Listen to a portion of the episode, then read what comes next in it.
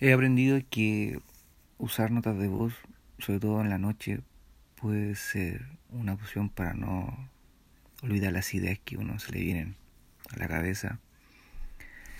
Y leyendo el tema sobre la creación en Nietzsche, me di cuenta que en el fondo, cuando el hombre crea valores, se está asemejando a la mujer en el sentido de crear en el sentido de que la mujer da a luz hijos, el hombre al crear valores nuevos da a luz, ¿cierto? Un tipo de conocimiento.